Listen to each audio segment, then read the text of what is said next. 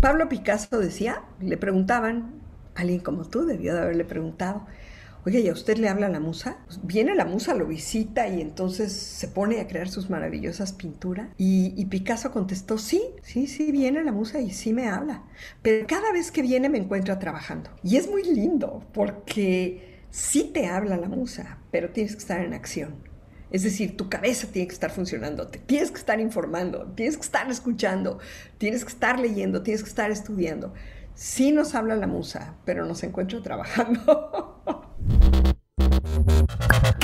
Hola, te doy la bienvenida. Yo soy Maite Valverde de Loyola y esto es Mentores. Cada semana te comparto la vida extraordinaria de héroes cotidianos en un solo podcast. Y estoy segura que encontrarás tu sentido de vida fascinante. Mentores. Hola, ¿qué tal? ¿Cómo estás? Te doy la bienvenida a este nuevo set que lo vas a disfrutar muchísimo. Súper buena conversación.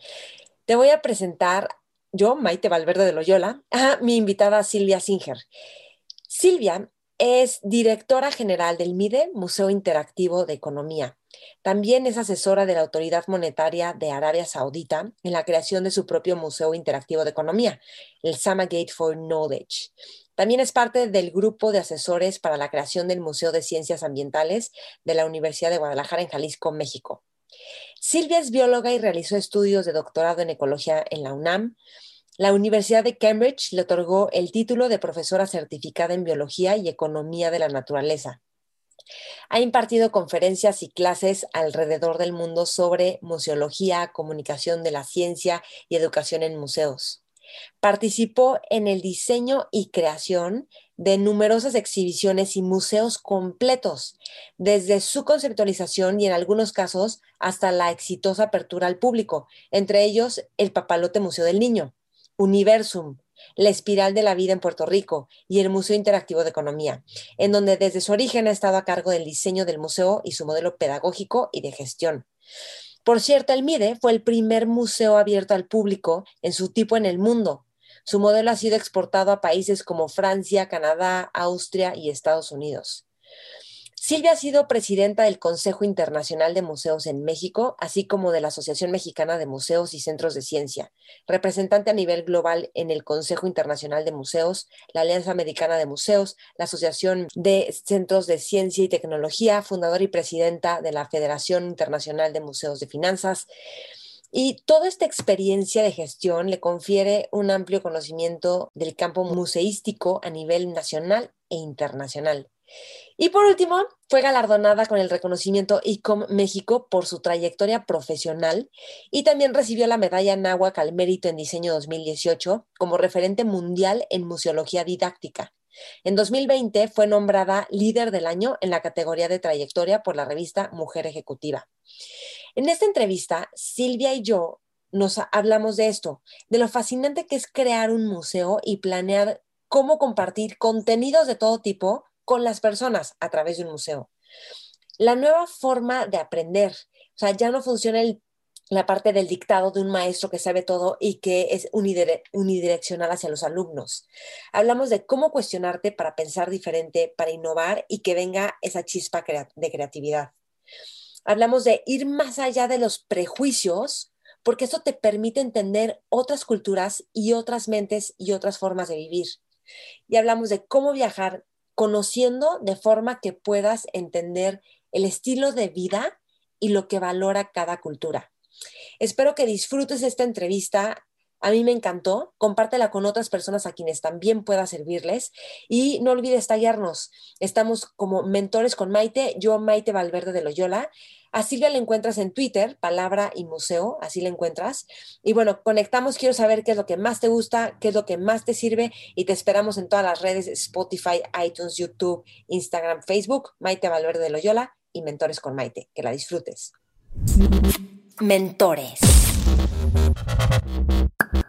Antes de empezar esta entrevista, te quiero decir esto. Tú que escuchas el programa, probablemente coincides conmigo y tienes alma inquieta, te encanta aprender y reinventarte. Seguramente quieres desarrollar habilidades y llevar tu potencial al siguiente nivel y eres de las personas que se ha dado cuenta que es importantísimo pertenecer a grupos de personas para crecer juntos. Si es así, tú eres candidato para el Mentores Lab. El Mentores Lab es un laboratorio literalmente de una tribu que estoy formando. Las personas que formen parte del Mentores Lab vas a van a cultivar disciplina, pasión, determinación y creatividad para sus proyectos. Vamos a leer libros con una metodología diseñada para implementar las enseñanzas a nuestra vida personal y profesional. Vamos a vivir la gran satisfacción que es rebotar ideas con gente curiosa e inquieta como tú y yo, generando pensamiento crítico, nuevas perspectivas e innovación para tu vida diaria. Y vas a hacer tribu con otros. Entonces, si te interesa, Acá abajo en la descripción vas a encontrar el link para aplicar. ¿Por qué aplicar? Porque queremos ver que, todo, que Mentores Lab sea lo mejor para ti y lo mejor para Mentores Lab. Es una encuesta muy sencilla y muy simple. El Mentores Lab dura seis semanas. Estas seis semanas nos vamos a reunir una vez a la semana y vamos a ir explorando el, libro que vamos a, a leer al principio, con una metodología que te va a ayudar a implementar todas las enseñanzas de este libro. Entonces, vamos a hacer tribu, vamos a generar pensamiento crítico e innovación. El libro es El Código de la Cultura. Cuando las arañas tejen juntas, pueden atar un león. Este libro habla del secreto de los equipos con más éxito en el mundo. El punto es que veas cómo puedes aplicarlo a tus propias comunidades, a tu trabajo, a tu familia. ¿Ok? Si te interesa pertenecer al Mentores Lab y estar en una tribu donde te vas a llevar al siguiente nivel y donde nos vamos a reunir en esta primera edición seis semanas, entonces aplica al Mentores Lab. Me encantará verte ahí. Compártelo con otras personas que también son inquietos, que se quieren llevar al siguiente nivel y que les puede interesar. Toda la información la encuentras, por cierto, en mi Instagram y en mi Facebook Maite Valverde Loyola y el Mentores con Maite. El Mentores Lab empieza el próximo martes 16 de febrero, así que aplica ya para que no te quedes fuera. Mentores. Es un honor estar aquí y te agradezco muchísimo la invitación a tu programa importante y pues es un honor. Gracias. Me gustaría empezar preguntándote, em, o sea, porque eres bióloga, ¿Y cómo es que una bióloga termina diseñando el MIDE, el Museo Interactivo de Economía, y además en un mundo lleno de hombres, ¿no? Y creo que cuando hicieron la convocatoria y tú quedaste, la gente decía, ¿por qué ella? Si no es economista, si es bióloga. Em, ¿Cómo fue eso para ti? O sea, yo sé que esto te dio mucha fuerza, pero al mismo tiempo me gustaría saber como un poquito si hubo momentos como que te dieron para abajo o que como te afectó y cómo atravesaste eso para, bueno, hacer después lo que hiciste y haber logrado la convocatoria y que te lo dieran a ti? Mira, te voy a contar. La historia viene de algún tiempo atrás. Eh, yo estudié biología, eh, estudié, hice mi, mi, maestría y luego mi doctorado en ecología, aunque no me recibí del doctorado. Y yo estaba muy interesada en la investigación y había temas que hoy día son muy importantes, sobre todo genética, evolución, este, que me apasionaban. Sin embargo, siempre tuve una inclinación muy fuerte por la parte educativa y por la comunicación de la ciencia, que me parece que es un tema fundamental para el avance de la sociedad. Y entonces desde aquellos años atrás yo empecé a trabajar en divulgación de la ciencia y empecé pues como todo mundo, a arrastrar el lápiz, a escribir programas de radio, a, incluso a grabar, a visualizar artículos para revistas para niños eh, con contenido científico. Y trabajé también para el Politécnico desarrollando materiales educativos de biología. Entonces ahí fue donde yo empecé. Y cuando estaba yo trabajando en el Centro de Comunicación de la Ciencia de la UNAM, se abrió la posibilidad de pensar en el desarrollo de pequeños museos interactivos de ciencia para la Ciudad de México. Y yo dije, eso a mí me interesa muchísimo. Y ahí fue donde yo empecé a capacitarme en lo que serían los museos interactivos de ciencias. Y se abrió un, camino profesional para mí apasionante, yo dije de aquí soy, y empecé a trabajar en el diseño de experiencias interactivas. Luego formé parte del equipo que hizo Papalote y que eh, diseñé yo, pues una, estoy muy orgullosa de una de las exhibiciones que el público ha pedido hoy día que, que Papalote conserve, que es el árbol, Ramón, que está en Papalote y que mucha gente conoce. Fue mi primer diseño. Entonces, cuando todo eso empezó a pasar y pues yo hablaba buen inglés, entonces yo me encargué de traer las cosas del extranjero y empecé a conocer a la gente que hacía museos en el mundo, dije, esto es lo que yo quiero para mi vida. Y empecé a capacitarme, a tomar cursos en México, fuera, y pues a echarle muchas ganas, porque en este mundo en México la gente hasta hoy nos hacemos en el camino. No hay en México todavía una escuela de museología fuerte que nos... Hay, hay una escuela de restauración y de museografía muy interesante, pero no de museología que es la ciencia que pues, eh, estudia el por qué y el qué de los museos, ¿no? Entonces... La filosofía, ¿no? De los museos. exactamente, detrás de... Como no lo hay, pues se va uno formando en el camino y pues dependiendo qué tan inquieto intelectualmente eres o menos, pues es conforme vas aprendiendo y conforme avanzas. Y pues ya han pasado muchos años. Entonces mi primera oportunidad fue ahí, en Papalote, y cuando el proyecto terminó, pues yo inmediatamente busqué seguir y eh, estuve trabajando para algunas compañías en el extranjero para diseñar museos de historia natural básicamente. Eh, después volví un poco a lo de ciencias y así se empezaron a abrir los caminos en México, hasta que eh, me contrataron, gané la plaza de directora de los museos de ciencias de la Universidad Nacional Autónoma de México los cuales dirigí durante varios años, en épocas duras como las que nos está tocando vivir ahora, más o menos igual, digo, de forma muy local, porque era un conflicto en la universidad, no un conflicto global como es ahora el tema de COVID, pero pues también era un, un momento difícil. Y después volví a freelancear y a trabajar para otros proyectos hasta que el Banco de México pues me seleccionó y yo tuve el gigantesco honor de ser la persona que iba a llevar a cabo este proyecto. Dijiste algo, ah, perdón, sí, antes, a ver, em, dijiste, yo me quiero dedicar a esto para toda mi vida, ¿por qué? O sea, ¿qué fue lo que viste a través de los museos que dijiste, yo quiero esto? Mira, soy una gente creativa por naturaleza me interesa mucho la educación. Creo que la educación es el problema que tenemos que resolver. Todos los otros se podrían resolver si México llegara a tener una educación de nivel. Si, si, la población estuviera educada y supiera llegarse a la información que necesita para tomar decisiones, seríamos un país distinto sin lugar a dudas, como lo son otros países que, han cuidado su nivel educativo y han avanzado mucho. Entonces yo estoy convencida de la educación. Luego me gusta mucho la educación participativa, la educación en donde el que se está educando juega un papel importante, donde esa persona va tomando las decisiones de lo que quiere saber y cómo lo quiere saber. Eh, cuando yo era más joven y, o joven y cuando eh, yo empecé en estas áreas pedagógicas, eh, pues eh, la educación estaba pensada como el educador da al educando el conocimiento y el educando lo toma y florece en él. Pero ya en esas épocas sabíamos que las personas aprendemos todo el tiempo, aprendemos del entorno y que es en ese entorno donde lo que aprendemos tiene significado. Es decir, que la parte educativa tiene que tener un contexto para que tú te la aprendas y no te la memorices, sino te la aprendas.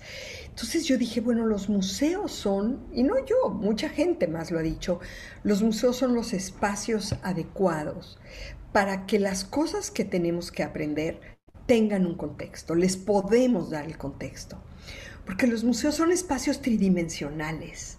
Entonces los conceptos pueden estar rodeados de un contexto que les dé sentido. Este es un tipo de museo. el museo que tiene por objeto la educación. Ahora, museos que, por ejemplo, exhiben obras de arte, también hacen lo mismo, aunque de una forma distinta. Cuando tú, por ejemplo, vas a una exposición que dice, por decir algo, Picasso y sus contemporáneos, pues ves la obra de Picasso y luego ves lo que estaban pintando los demás y tiene sentido, te puedes imaginar. Si ves un solo cuadro, yo siempre he dicho que los museos son como ventanas para ver al otro. Entonces a través de ese cuadro dices, ay, esta es la Europa del siglo XIX y así vestían las mujeres. O este es el campo mexicano de la época de la revolución y así se comportaba la gente o así era un mercado. O, en fin, son ventanas a la realidad de otra persona. Pero también son espejos los museos porque te hacen reflexionar, ¿y eso que estoy viendo, qué tiene que ver conmigo? ¿Me gusta, no me gusta, me identifico, no me identifico? Aunque no aprendas muchas cosas más específicas. Entonces, este mundo creativo de los museos, de darle contexto a la educación, me fascinó. Y así fue como empecé a trabajar en el diseño de exhibiciones y ahí fue donde me especialicé porque en el diseño es en el que tú tienes la varita mágica y tú decides, este es el contexto, esta es la pieza que quiero junto, esto quiero que tenga sentido, esto no lo voy a poner. O sea, tienes la posibilidad de manejar esa realidad y cuando es interactivo, de llevar al visitante por un juego de reflexiones, de sorpresas, de información que esperamos le haga pues apropiarse del contenido, ¿no? Entonces, eso fue lo que me fascinó, eso fue lo que quise, ahí estoy. Sí, genial. Pero, ¿cómo, o sea, cómo? Porque al final tienes que como que saber meterte a la mente de la gente para saber cómo le vas a llegar y que eso les guste, les atraiga, les enseñe, los abra.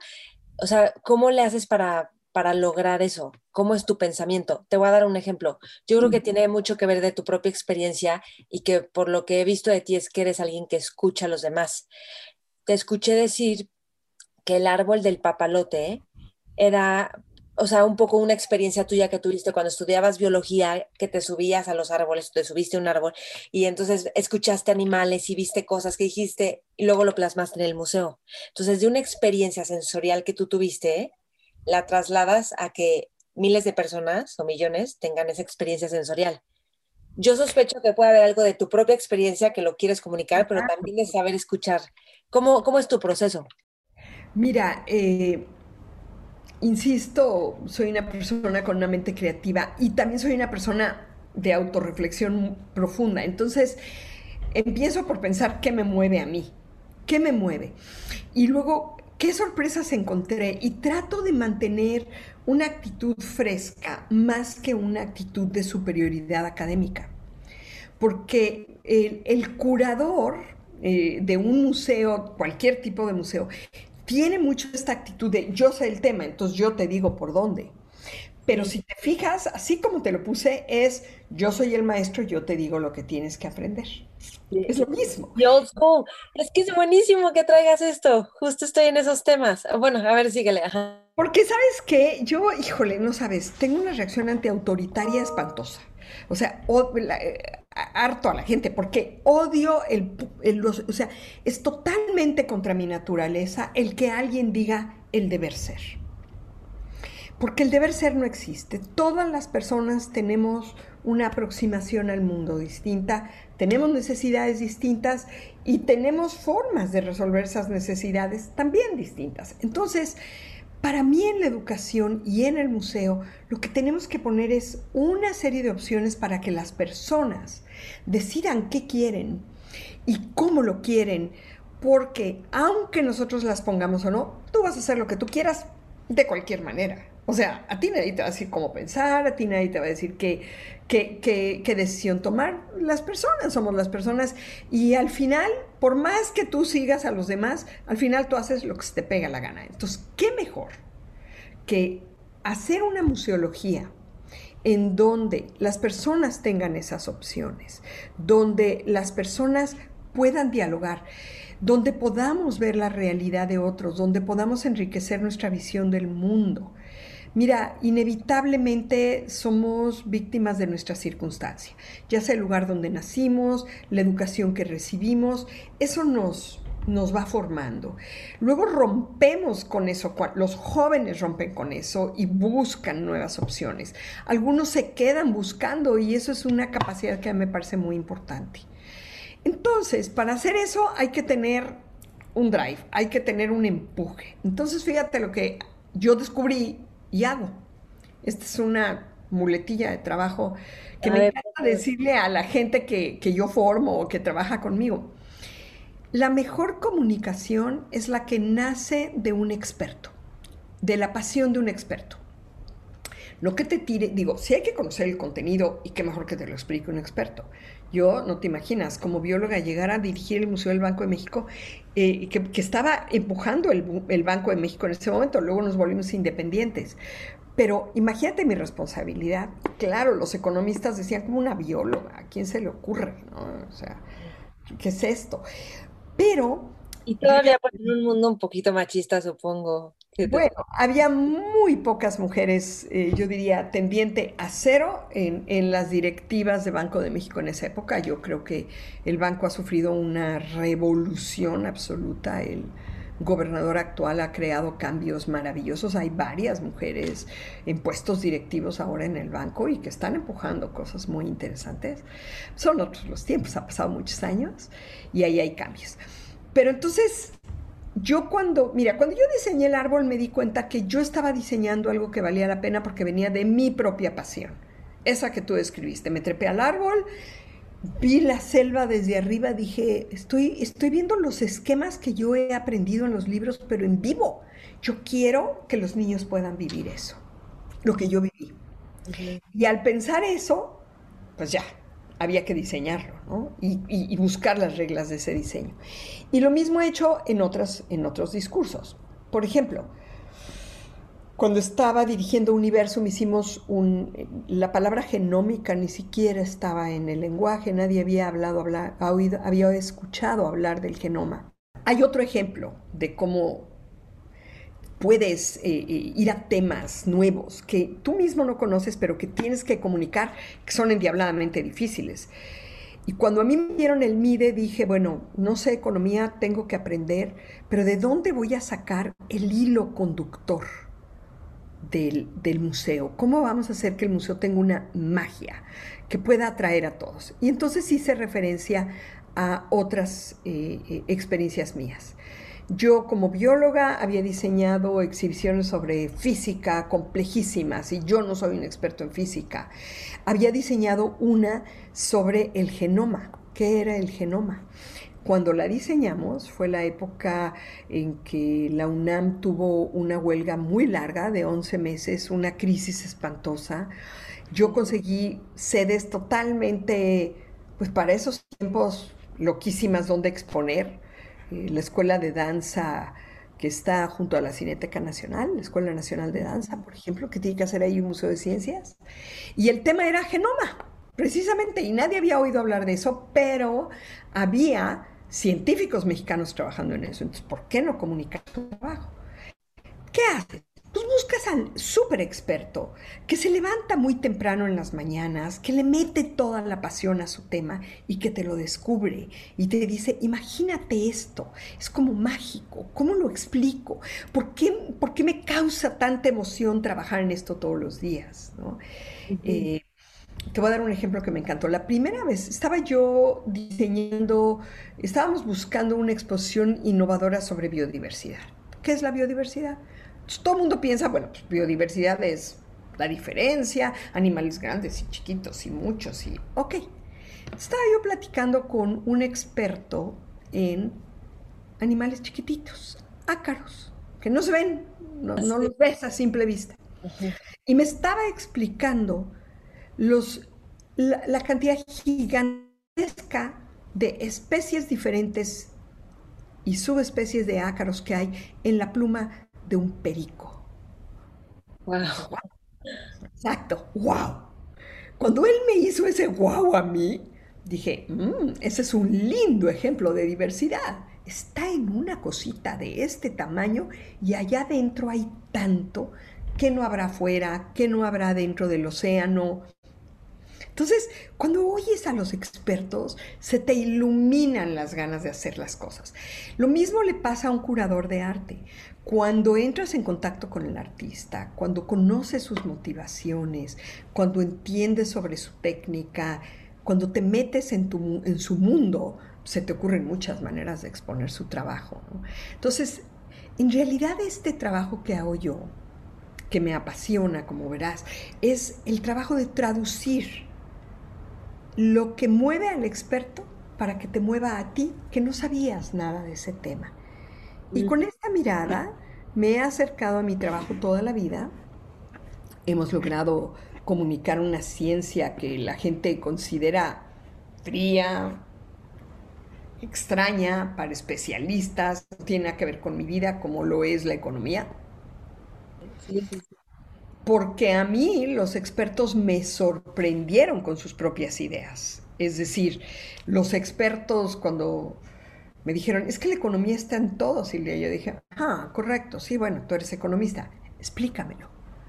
Y me dijeron, es que cuando te levantas en la mañana, si decides si te quedas 10 minutos más en la cama, o te levantas a empezar el día, estás usando un recurso escaso, que es el tiempo.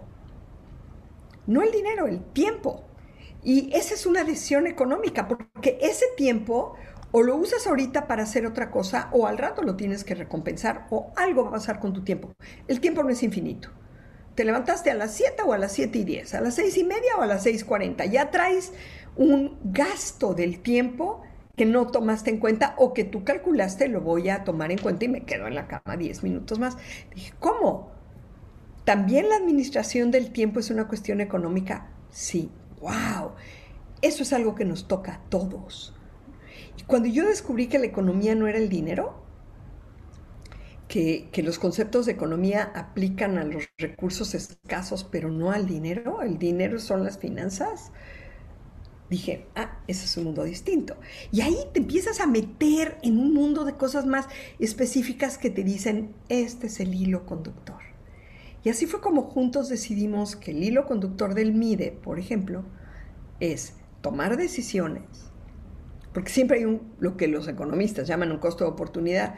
Yo diría, como persona normal de la calle, como cualquiera, siempre dejas de hacer algo para hacer otra cosa dormí un ratito o me paré a hacer algo. Entonces, ese costo de oportunidad tiene eso, un costo y es una oportunidad y tiene que ver con tu tiempo y con otras cosas, ¿no? Con muchas otras cosas de la vida cotidiana. Entonces dije, ah, pues aquí el asunto de la economía es que es las decisiones, vamos a hacer un museo sobre las decisiones, pero para que le hable a la gente, se nos ocurrió, vamos a usar ejemplos de la vida cotidiana. Entonces, por ejemplo, en el MIDE no hay un solo ejemplo teórico, no hay un solo ejemplo de libro, de texto. Todos son ejemplos de cosas que nos pasan a las personas. Esas son disciplinas de trabajo, ¿sabes? Ya en el trabajo constante, tú como, como periodista y como líder de opinión sabes que este tipo de, de decisiones te, te restringen, ¿no? Si solo te lo puedo explicar con un ejemplo de la vida cotidiana, pues no importa cuánto haya leído, no puedo usar el ejemplo del libro, tengo que usar un ejemplo de la vida cotidiana. Si eh, todo lo que yo desarrolle tiene que tener una toma de decisiones, pues no puedo desarrollar algo que es nada más una historia, tiene que tener una toma de decisiones, en fin. Está genial. Es que aparte estaba pensando, bueno, muchas cosas estaba pensando, pero como lo que pasa es que a veces te quedas más, no tanto, bueno, hay gente que puede ser muy teórica, pero lo que realmente te transforma y te hace que te caigan 20 profundos muchas veces son las cuestiones interactivas. Por eso ahí todo lo de gamification se puso de moda, por eso todo, todo lo interactivo exactamente. Y, el modelo educativo ha cambiado de el maestro que le da al alumno a cómo interactuamos y es genial. Y me encanta que estés hablando de esto porque podría parecer que eso es como una conversación más de jóvenes y de las nuevas tendencias, pero me encanta que no hay edad para innovar y para saber qué es lo que se va a necesitar. Yo siento que tiene que ver con un tema de neuroplasticidad, o sea, como vamos generando nuevas rutas neuronales con los cerebros de otros y la interacción con otros o con otros objetos, son extensiones como de redes que hacemos. tenemos que abandonar la postura de ya lo sé, no lo sabemos, y menos en esta época, caramba, que la información está en la mano, en la mano. Eh, tenemos que abandonar la postura de ya lo sé todo, tenemos que eh, abandonar la postura de como yo lo miro es como debe de mirarse. Siempre hay alguien de quien aprender. Yo te aseguro que te escucho y estoy aprendiendo de ti. Estoy con esa predisposición de aprender. Creo que es muy importante y el mundo ha cambiado tremendamente, tremendamente. ¿De qué formas tú aprendes e innovas? O sea, como para no quedarte en, las... De un poco lo estás diciendo, pero como si de repente, de repente sientes que te estancas y estás en lo mismo como tratando de mostrar algo de la misma forma, ¿te ha pasado o no? Claro, y sabes que lo que pasa, me pasa todo el tiempo, todo el tiempo. Pero tengo una serie de preguntas que me hago a mí misma que me empujan. Por ejemplo, A ver, no puedo volver a diseñar lo mismo, tengo que buscar algo distinto. Y me empujo. A veces lo logro, a veces no. A veces los diseños son buenos, a veces no tanto. También hay que reconocer cuando uno se equivoca. Oye, este pues, salió bien, pero mm, podía haber estado mejor. Creo que conocer gente es muy importante, escuchar la manera en que la gente piensa. Por eso creo que tu, tu programa es tan importante, tu blog es tan importante, tu, eh, tu, tu, podcast, porque el tener esta ventana para es- escuchar a otros, algún foco te tiene que prender. Creo que eh, hay que estarnos informando, hay que estar buscando esa información con otros. eh, y hay que empujar nuestras barreras, nuestros límites, ¿no? A ver, ya se me ocurrió así, pero no habrá otra manera. Hay que darse el tiempo para pensar. No pero siempre. ¿cómo? O sea, sí darse el tiempo para pensar, pero ¿cómo pensar, no? Mm, ¿Cómo contestaría esa pregunta? Porque todos pensamos de una manera distinta, tenemos diferentes mecanismos. Tengo un amigo que él se siente en su oficina, voltea a la ventana a ver el cielo y se queda en silencio. Y dice que ese es su momento para pensar. Y si alguien entra, saben que está pensando y que no lo van a interrumpir porque está pensando, no haciendo nada. Como que despeja la mente. Es una especie de meditación. Cuando él me lo contó, dije, esto es una meditación. Pero claro. Eh, fíjate que a mí las ideas nuevas se me ocurren como que siento que se van construyendo adentro de mí. No se me ocurren de un momento a otro. No se me prende el foco, sino que voy pensando, voy pensando, voy pensando y de repente la idea está clara. Sí. Pero te aseguro que en ese voy pensando, vas leyendo, hablando con no sé quién, escuchaste no sé qué, investigaste tal y va cuajando, ¿no? Va cuajando, pero fíjate que si hay un momento en el que te tienes que quedar callado, si hay un momento que pareciera de vacío, pero que en realidad es, como bien dices tú, una especie de meditación y donde la cosa entra. También se me ocurren muchas cosas cuando estoy escuchando a todos, a todos, a todos, y de repente ese escuchar a todos adentro de mí va formando un algo y ¡pum! Ya estoy lista para expresarlo. Eso me pasa mucho en conversaciones interesantes. Cuando estoy en un espacio de conversación interesante y la gente está hablando cosas importantes, yo me quedo callada, empiezo a escuchar, todas esas ideas empiezan, empiezan a tener sentido y entonces digo, a ver, ¿y cómo lo verías tú? Esa es mi pregunta para mí y ahí surge la idea. Es, a mí me surge de escuchar a los demás y poderlo decir, pero también eh, de, de estar en silencio. Yo creo que son esos dos modos, son esos dos modos. Mira, te voy a decir una cosa muy linda que, que me gusta pensar. Pablo Picasso decía, le preguntaban, alguien como tú debió de haberle preguntado, oye, ¿y a usted le habla la musa? Pues viene la musa, lo visita y entonces se pone a crear sus maravillosas pinturas. Y, y Picasso contestó, sí, sí, sí, viene la musa y sí me habla, pero cada vez que viene me encuentra trabajando. Y es muy lindo porque sí te habla la musa, pero tienes que estar en acción. Es decir, tu cabeza tiene que estar funcionando, te tienes que estar informando, tienes que estar escuchando, tienes que estar leyendo, tienes que estar estudiando. Sí nos habla la musa, pero nos encuentra trabajando. Me encanta.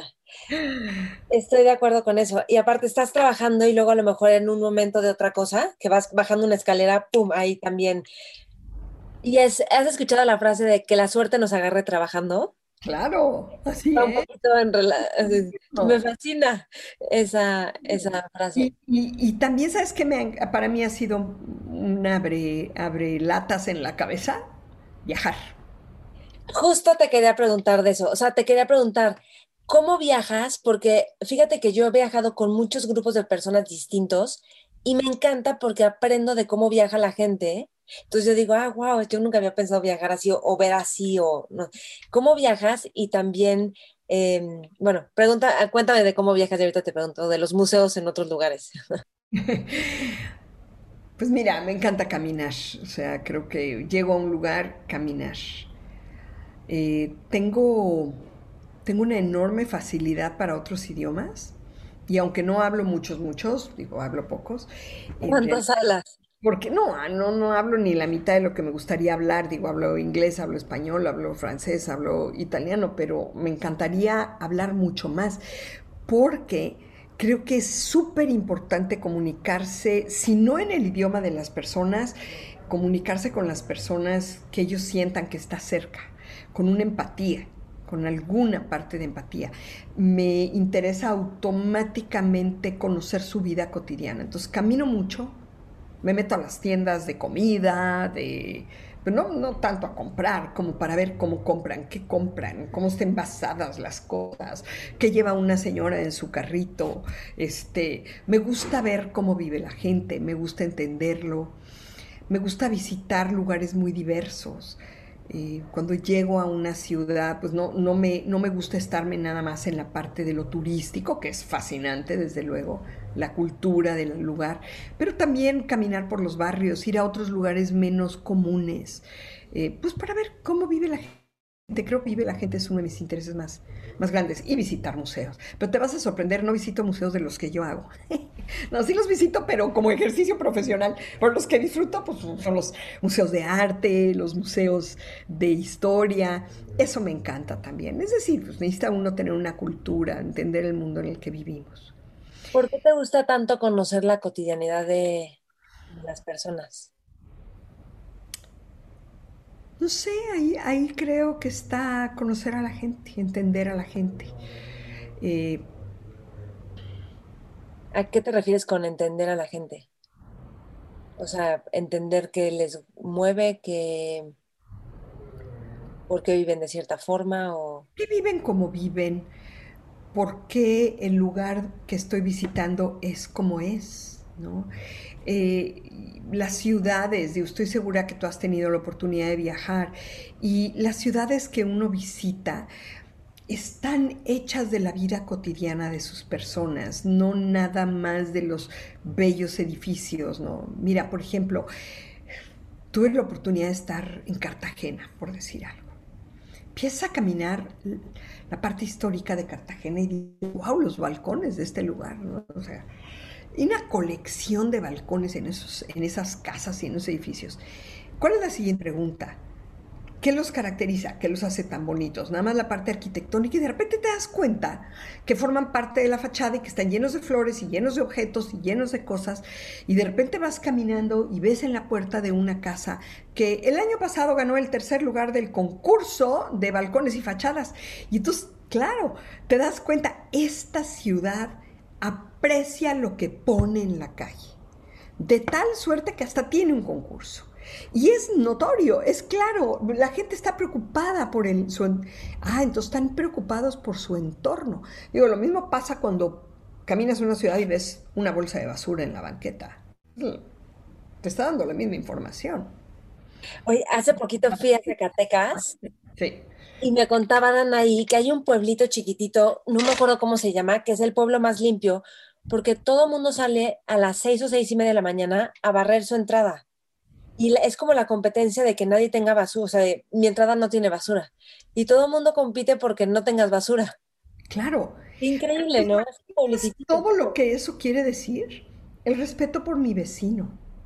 La importancia del entorno en el que vivo. O sea, si le metes un poquito de coco, eso quiere decir muchas cosas. Es una actitud responsable con los demás, es un aprecio por el entorno, es, es un problema de salud, es, es, es, un, es un problema, si así está la calle, ¿cómo debe estar tu casa? Entonces, como que sí te enseña a ver cómo vive la gente, ¿no? Por ejemplo, en Europa, la gente no hace las grandes compras que hacemos nosotros en, en los sectores de la sociedad que lo pueden hacer en México o que hacen los norteamericanos. Con toda esta moda barata, con este acceso indiscriminado a camisas de 35, 40, 50 pesos, compramos mucho más de lo que necesitamos, producimos más basura. Pero esto que yo opino no es nada más una idea teórica que leí en un libro, es que lo estoy viendo.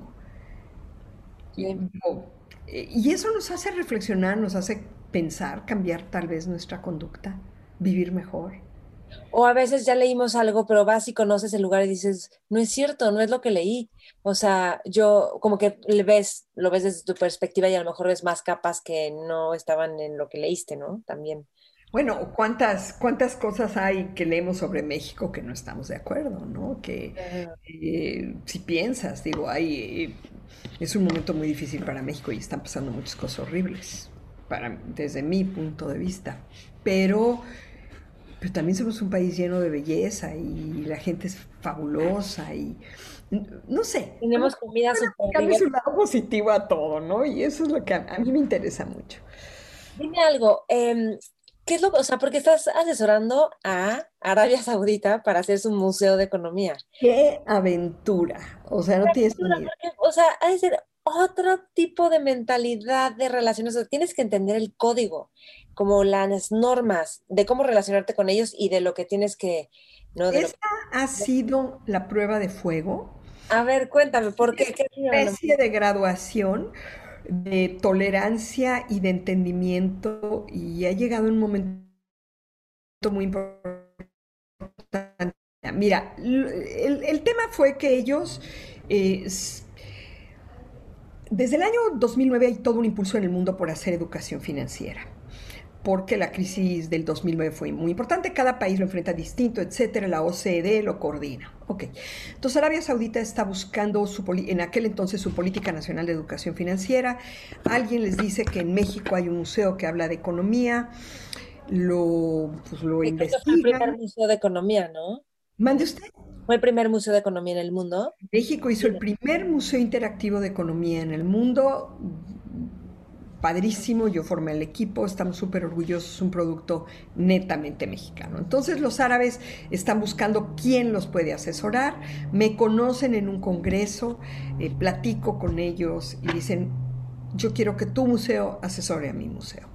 Perfecto, y empezamos el diálogo, se ponen de acuerdo, viene el gobernador del Banco Central, lo recibimos, empezamos a trabajar el proyecto, empezamos a asesorarlos de manera directa, se hace un concurso arquitectónico, se concursa, empieza el, proyecto y ya estamos en él. El proyecto se va a abrir en el 2022 y ha sido fascinante. Pero fíjate qué experiencia, y te voy a contar la experiencia desde el punto de vista Silvia y mujer. Órale, va. Ah, y espérame, ¿y tienen un mega presupuesto ellos? Tienen un muy buen presupuesto. Qué rico. Es que Arabia Saudita es un, es un, es un país, pero es un reino. Y es un reino como los que aquí las, los mexicanos, las mexicanas, es como de cuento de hadas. O sea, hay un rey y él toma las decisiones. Y, y hay una serie de cosas muy interesantes. Son musulmanes, pero son eh, muy tradicionalistas. Eh, ellos están muy orgullosos de ser tradicionalistas. el, eh, el, país tiene zonas distintas y la forma de vivir es distinta en distintas áreas del país, pero la capital, Riyadh, es una ciudad muy tradicionalista. Las mujeres van de negro, algunas solo con la mirada descubierta, toda la cara cubierta. Las menos tradicionalistas están vestidas con su abaya, que es como un abrigo negro y con su cabeza tapada. Y todo mundo tiene que seguir estas reglas. Los hombres usan un traje blanco al piso. Yo la primera vez cuando llegué, yo nunca, a mí no me da miedo viajar sola, he viajado sola por todo el mundo, pero la verdad me sentía un poco intimidada, porque todo mundo estaba, cuando yo iba en el avión, iban personas como las que nosotros llamaríamos normales, que es muy malo decirlo así, iban personas vestidas de forma occidental, y media hora antes de aterrizar, todo el mundo había cambiado. Las mujeres estaban tapadas, traían su... y yo no tenía mi abaya. Había insistido mucho que quería tenerla, pero me dijeron, no se preocupe, cuando llegue se la vamos a dar en el aeropuerto. Entonces me dijeron, venga vestida de una manera modesta, tranquila. Entonces pues, yo iba con un suéter, eh, hacía frío en otras partes del mundo, ahí es el desierto, con una cosa negra larga, un suéter sote, o sea, muy tranquila. Me sentí muy extraña en el aeropuerto siendo la única persona que no portaba el traje tradicional de todas las personas que estábamos ahí. Es una impresión muy fuerte ver a estas mujeres cubiertas de la cara todo el tiempo y no poder ver su expresión facial. Y entonces empiezas a vivir todos los prejuicios que hay contra esto, que los occidentales tenemos contra esto. Y en mi primera reunión de trabajo, al día siguiente, a la mañana siguiente, una de las personas más interesantes, de las mujeres más interesantes y que ahora valoro de manera gigante en el proyecto, está totalmente tapada. Entonces al principio me saca de onda porque no puedo ver su cara. Tú y yo estamos acostumbrados a vernos. Yo veo si sonríes o no sonríes. De hecho, hoy día el uso del, tapabocas nos limita de manera terrible. Porque si no sonríes con los ojos, no sonríes. Nadie ve qué está pasando con tu boca, ¿no? Entonces, eso fue un shock. Y sin embargo, poco a poco, vas aprendiendo muchas cosas. Aprendes que detrás de esto hay personas. Aprendes que sí, eh, podrían, podrían y son cuando ellos mismos viajan felices sin todo esto, pero también son felices usando lo que para ellos es tradicional.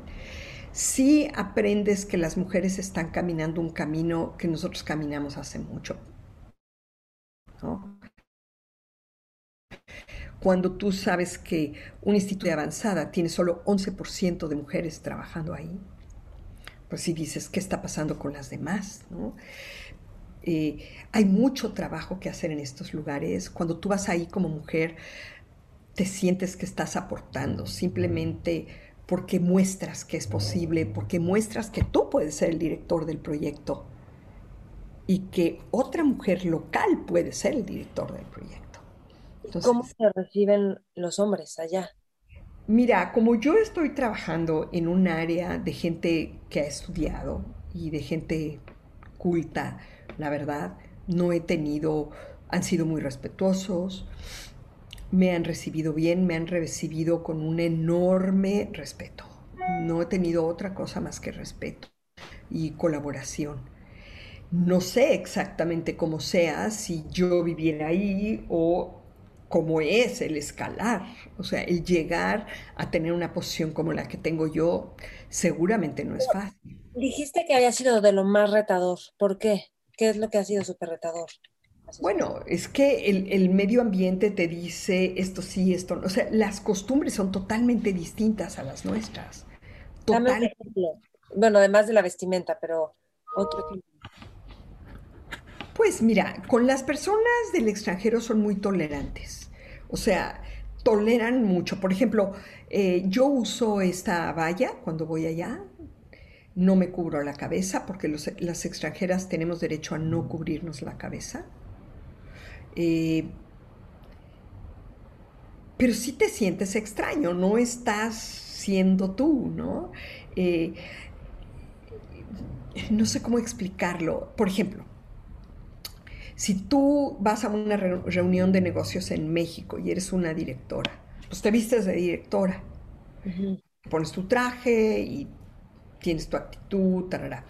Allá, esas, esas esas cosas no existen. Digamos, el disfraz de la directora aquí es un traje. Hoy pues ya nos permitimos tener una entrevista sin saco, ¿no? Pero hace unos años eso no sucedía. Ya el traje de la directora es una valla.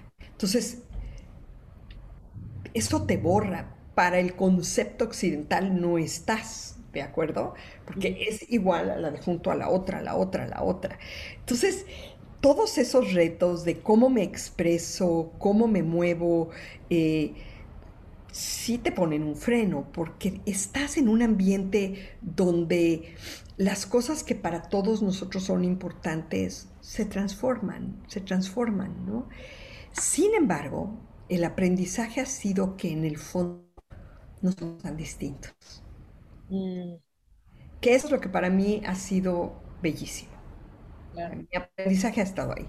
No en las diferencias, sino en las similitudes. Por ejemplo, una vez que rebasas el asunto de la vestimenta, de la tapada de la cabeza, etcétera, que ya no te importa, te das cuenta que la educación es igualmente importante allá que acá. Te das cuenta que sus prejuicios, o sea, juicios previos, son equivalentes a muchos nuestros. A muchos nuestros. Tú dime una cosa, Maite. ¿Los mexicanos prejuzgamos a los demás por cómo se visten? ¿Cuál es la respuesta? La respuesta es claro que sí. Claro que sí. La gente está esperando que te vistas de un modo y no de otro. Aquí también. ¿Tienes libertad de decidirlo? Pues relativa, ¿no? Porque pues depende de tus ingresos, depende de a dónde vas, depende de qué tan contestatario eres. O sea, yo, yo siento que cuando estás en un lugar así, el viaje es interior. Tienes que aprender a respetar a la gente por lo que la gente es y no por cómo se ve tienes que escuchar sus ideas por lo que están pensando y no las apariencias alrededor. No tienes por qué estar de acuerdo con lo que está pasando. A mí no me gustaría vestirme así todos los días. Pero si ese es un condicionante, una colega que viajaba conmigo en una de las ocasiones, una compañera de trabajo, dijo, caray, si yo pudiera usar esto todos los días en el metro, a lo mejor tendría menos agresiones. Chispas cuando yo he estado pensando, esto de vestirse con este uniforme es espantoso. Y mi compañera me está diciendo que así evitaría agresiones en el metro de la Ciudad de México. ¡Wow! Me hace pensar muchas cosas, ¿no? Ella está vulnerable porque ejerce su libertad de vestirse como quiera. wow. Entonces, cuando empiezas a ver esos mundos alternos, abandonas realmente el pre juicio de tu primera impresión y tratas de acercarte a la gente. Y sí te puedo decir, esa chica que usaba su cara totalmente tapada el día que yo la conocí, hoy es para mí uno de los valores más grandes de ese proyecto y me encanta verla, cómo ha crecido, cómo se ha empoderado, cómo trae el comando, cómo ella le indica a sus colegas hombres lo que hay que hacer para el proyecto. Se ha convertido en la coordinadora general del proyecto y si trae tapada la cara o no la trae tapada es totalmente secundario para su desarrollo profesional. Y, y allá los hombres sobre los que ella manda, pues están acostumbrados a verla así, entonces ni siquiera tienen ese problema. O sea, ¿me entiendes a lo que voy? No estoy justificando que el borrar a una persona con un traje negro sea correcto, no. Lo que estoy diciendo es, abajo de ese traje negro hay una mujer valiosísima, hay una mujer que ha roto con muchas cosas y que ha avanzado. Yo creo que eso es lo que debemos de hacer, tenemos que dejar de ver las apariencias y ver un poquito más a la gente. Totalmente. Silvia, voy a cambiar un poquito de tema. Sí, te dije. ya te tiré un rollo enorme no, sobre está increíble, increíble. ¿Cuánta gente asesora un, un museo en Arabia Saudita y enfrentarte con todo esto? Qué, qué increíble. A mí me hace reflexionar muchas cosas que yo misma juzgo de vecinos. O sea, ni siquiera son otra cultura. ¿Me explico? Claro, así hemos sido educados.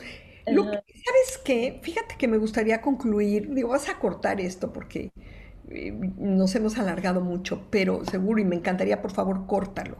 Te pido que lo cortes, todo el rollo que te tiré.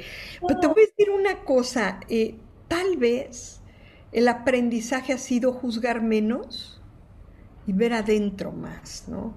Eh, tal vez el aprendizaje ha sido valorar a los demás en lo que, en lo que valen. Es que necesitamos un mundo de más empatía. Y mira, no estoy en el peace and love que me encantaría estar, sinceramente. Estoy en todos valemos por algo, hay que encontrar ese valor. Estamos viviendo en un México de encono, buenos y malos, arriba y abajo, a la derecha y a la izquierda. Creo que necesitamos un poco más de empatía. Y tu, equipo lo que dice de ti es que escuchas muchísimo, que eres cercana. Ay, mis amores. Déjame hacerte una pregunta. Yo sé que ya te tienes que ir. Una última pregunta. Si todo el presupuesto que tú quieras o que necesites, ¿de qué te fascinaría hacer un museo? ¿O qué museo no has visto que dices, hmm, esto podríamos hacer? Bueno, como te habrás dado cuenta, a mí me gustan eh, los museos que exploran la vida de las personas, la vida cotidiana. Entonces me gusta caminar, me gusta viajar, me gusta, yo estoy muy enfocada en la vida de las personas. Ese, ese es mi foco. Y cuando veo cosas que aparentemente no tienen que ver con la vida de las personas, todo tiene que ver con, todo lo que expresamos tiene que ver con nuestro entorno. A mí me gustaría hacer, yo creo que el museo que me gustaría hacer, el, el experimento que me gustaría jugar es, y dijiste que tengo todo el dinero del mundo, ¿verdad? Supongo que me vas a ayudar a conseguirlo. Entonces, asumo que me vas a ayudar a conseguirlo. Este, ese, museo con todo el dinero del mundo debería de ser un museo en constante cambio. Un, un, museo que nos refleje con, la, con el cambio y la velocidad de cambio que tenemos. Un museo que, que hable sobre, sobre el futuro, sobre los futuros posibles, sobre el futuro de los diferentes seres humanos. Un, museo que hable de la diversidad, de la diferencia y en el que, que todos participemos en su, en su ser, en, en su movimiento, un museo participativo, un museo que hablara de la vida de las personas, donde pudiéramos invitar a gente lugares muy remotos y distantes que piensan y ven distinto, como nuestros amigos de Arabia, a venir a contarnos su, su mundo. Un museo sin censura. A mí me encantaría un museo sin censura. O sea, lo que está increíble es que el museo que estás proponiendo creo que es la vida de cada persona. Claro, claro. Sí, pero no te creas, sí nos, hasta nos autocensuramos, ¿no? O sea, un lugar donde te atrevieras a decir lo que estás pensando. Ajá, y que no todo tiene que ser, siempre estoy sonriendo de buenas y te enseño lo bonito. ¿No? Esas son las redes, porque a nadie le gusta a alguien enojado. Y este, hay algo te quería decir, bueno, de esto que dijiste. Alguien, un museo donde hablemos de cómo nos hemos equivocado también, ¿no? ¿Dónde está la falla? Pero no solo nos hemos equivocado y nos vamos a morir porque ya la regamos. No, estoy haciendo esto y me ha salido bien, pero pasé por todos estos errores. Mira, por ejemplo, en el Museo de Economía, a mí me encantaría explorar el tema de qué son las startups y quiénes son las startups que, que, triunfan. Porque la imagen que, que, reflejamos es, ah, yo tengo una startup y todo me sale a todo dar, entonces no tengo problema. No, no atraviesan un montón de desafíos. Sí, de hecho, ya no tenemos tiempo, pero te iba a decir, ¿cuál ha sido un desafío que has tenido un fracaso en temas de museos? O sea, que te equivocaste en algo, no salió como esperaban y tienes que... Yo creo que todo el tiempo. Yo creo que el proceso creativo es justo ir intentando fallar, de la falla reconocer lo que hiciste bien y creer. Nunca me he esperado a tener un fracaso total. Digo, he cometido errores en mi trabajo, sí, sí los he cometido. Alguna vez me invitaron a hablar de mi error más grande y yo dije, ¿cómo? ¿La directora va a hablar de su error más grande? Pues, ¿qué les pasa? Aquí todo lo hacemos bien. Y me dijeron, pues sí, ¿le entras o no le entras? Y dije, ah, pues yo siempre le entro a todo, ¿por qué no? Y, y, cuando lo conté y cuando pensé cómo lo iba a contar, aprendí un montón y creo que a reconocer que te equivocaste y volverlo a hacer ahí está el tesoro. Ahí está el tesoro. Más que en la equivocación específica es cómo lo volviste a hacer. ¿Qué te ayudó a levantarte y volverlo a hacer? ¿no? Yo creo que va por ahí. Por último, si estuvieras en una mesa con líderes, exploradores, visionarios, jóvenes, ¿qué les aconsejarías? Que no se detengan, que piensen, que se empujen a pensar diferente, que no se infatúen, que no se enamoren de una sola idea, que se cuestionen a sí mismos, que busquen la otra alternativa, aunque sea para pensar que no, la anterior era mejor, pero que no que no se detengan con una sola idea, que busquen otras ideas, que sigan innovando, que no pierdan esa chispa, que sigan inventando, que, que no les importe que no les importe. Ok, genial, gracias. Silvia, mil gracias por el tiempo, gracias por la conversación, por compartirnos un poquito. Me quedo con muchas ganas de platicar mucho más contigo, de viajar contigo. Este, ¿Sabes qué? Bueno, luego platicamos en otra ocasión de manera eh, informal. Eh, me encantaría, mira, hay un tema, digo, te lo pongo ahí si un día quieres, y no es ahorita que esté yo lista para platicártelo, por eso no te lo propuse, pero estamos en el proceso de reinventar el MIDE y aprovechar la experiencia de este nuevo museo, que yo espero que ya muy pronto lo anuncien para que podamos hablar de él. Pero esa reinvención del MIDE es qué vamos a hacer con la gente en su casa, ¿no? ¿Qué vamos a hacer con la gente aprendiendo a través de las redes? ¿Qué pasa con los niños? ¿Qué pasa con los jóvenes que no pueden ir a reventones porque se contagian y luego contagian al abuelito y a la mamá y, y tienen que estar culpables de todo eso? ¿Qué vamos a hacer con los niños de 5, 6, 4, 3, 2 años? Como mis nietos. Tengo una nietecita de 2 años que toma clase en Zoom. Mm. no entonces, ¿qué puede ofrecer el museo?